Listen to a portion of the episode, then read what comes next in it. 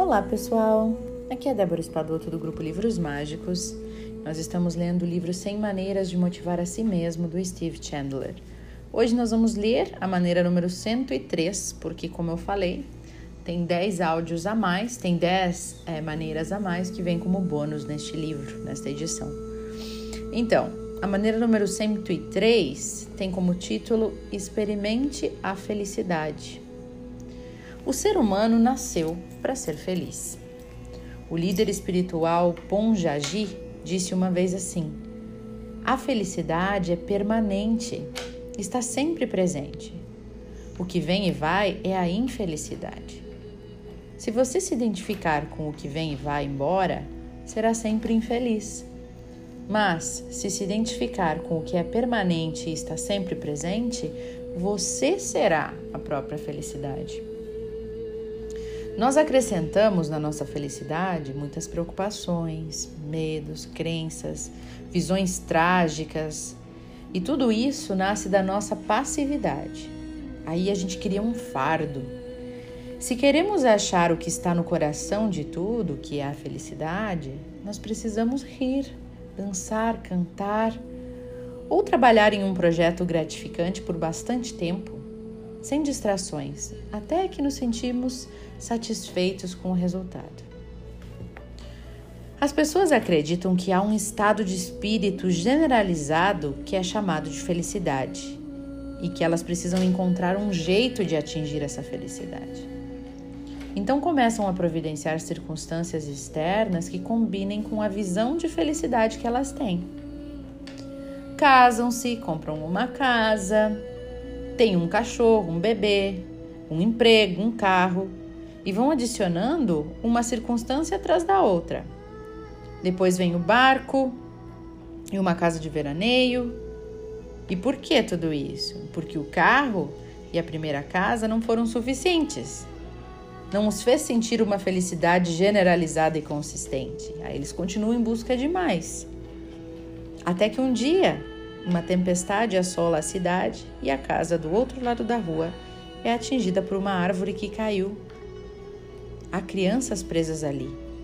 Você corre, se arrasta para dentro dos escombros e resgata uma criança.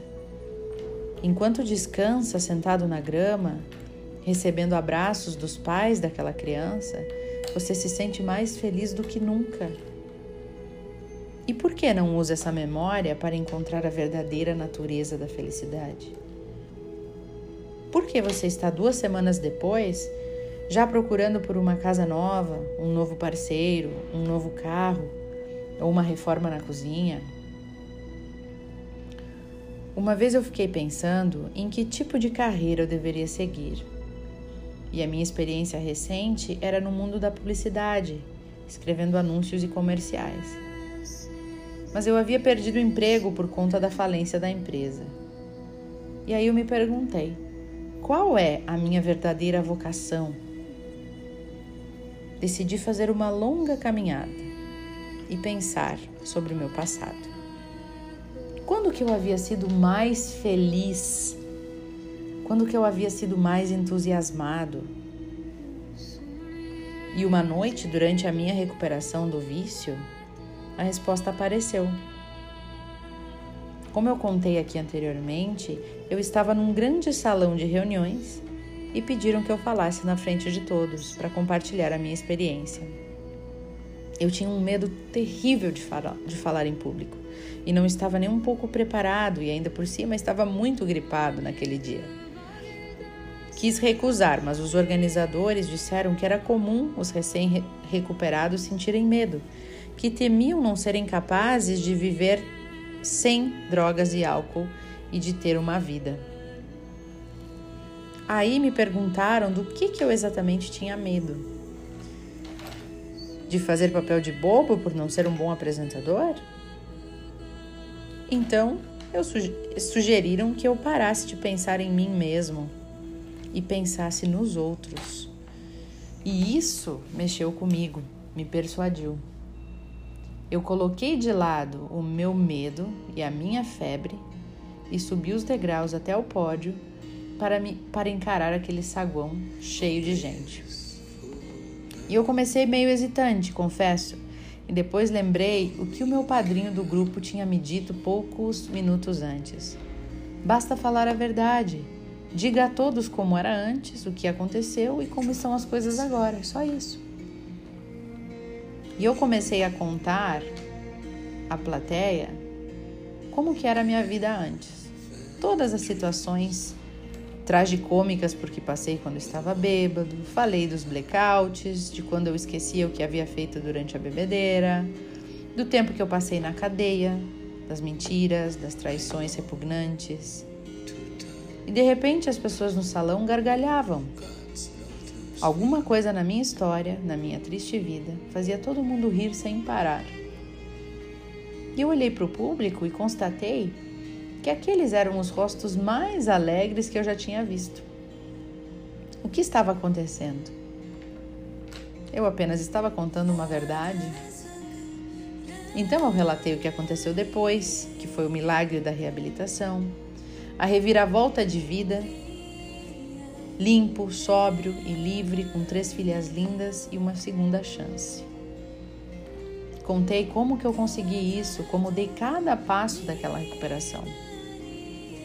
Ao final da minha fala, as pessoas aplaudiram de pé e depois me cercaram, querendo conversar comigo. E isso durou uma hora, tudo. Disseram que eu havia explicado os 12 passos melhor do que qualquer outro reabilitado. Qual foi a fórmula do sucesso daquele discurso? Misturar febre com medo e adicionar um grande, mas grande desejo de ajudar os recém-chegados a se recuperarem. Os passos, esta era a fórmula. Os passos que dei até chegar ao pódio. Esses três passos que o meu padrinho me ensinou para que o meu discurso se conectasse com uma plateia. Um, como era antes. Dois, o que aconteceu. E três, como as coisas estão agora. Eu segui esses passos. Portanto, ao pensar sobre o trabalho que eu gostaria de ter e que passos eu poderia dar para me fazer feliz, eu me lembrei daquela noite e decidi imediatamente que eu seria um professor de recuperação.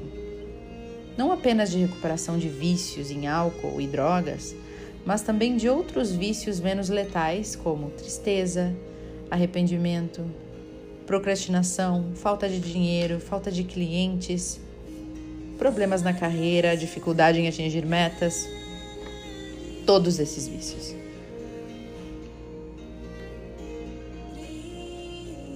Ao saber de onde vinha a minha felicidade, ao permitir que a minha própria vida fosse um experimento, eu descobri qual trabalho seria gratificante para mim. É preciso fogo para se acender um fogo, e somente um fósforo, uma chama, pode acender o fogo para a sua motivação. Bem interessante, né, pessoal? Isso aqui tudo é muito bonito o que ele diz, né? De a gente. Duas coisas eu tenho para dizer desse áudio. Uma coisa é que geralmente o nosso dom, a nossa, o nosso propósito de vida, ele está muito ligado com uma coisa que nos dá medo, né? Que nos dá assim uma certa aflição, uma certa medo mesmo, né? De fazer aquilo. É, dois, é algo que geralmente tem a ver com algo que a gente passou alguma turbulência, algum desafio que a gente tenha vivenciado, né? Que nem ele, assim, a questão da, do vício no álcool, né? E depois ter passado por isso e poder trazer isso para as pessoas, esse auxílio, esse suporte. Então, a nossa missão, missão de vida, ela sempre está ligada com essas coisas, com algo que é um desafio já para nós, né? Que aí a gente vai trabalhar nisso pro resto da vida.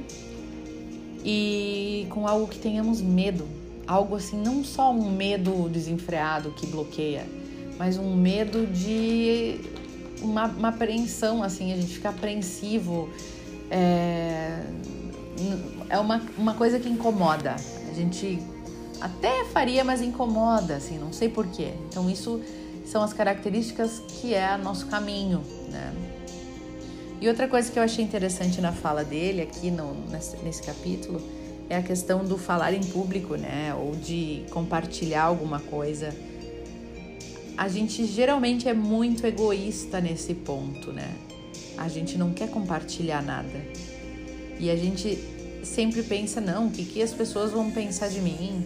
Porque eu vou falar errado, porque eu vou gaguejar, porque eu vou não vou estar tá bem vestido, porque as pessoas vão falar da minha roupa. Olha que egoísmo, né? A gente só está preocupado com o que as pessoas vão pensar a respeito do que a gente está falando. Só que na verdade, elas não estão preocupadas com a gente. Elas estão preocupadas com elas. E é por isso que elas gostariam de ouvir o que a gente tem para dizer. Então, a gente precisa compartilhar. Se a vida, se na vida a gente compartilhasse mais, olha quanta coisa, né, as pessoas poderiam ter acesso. Por exemplo, aqui os livros, né, esse grupo. Eu sempre gostei muito de ler.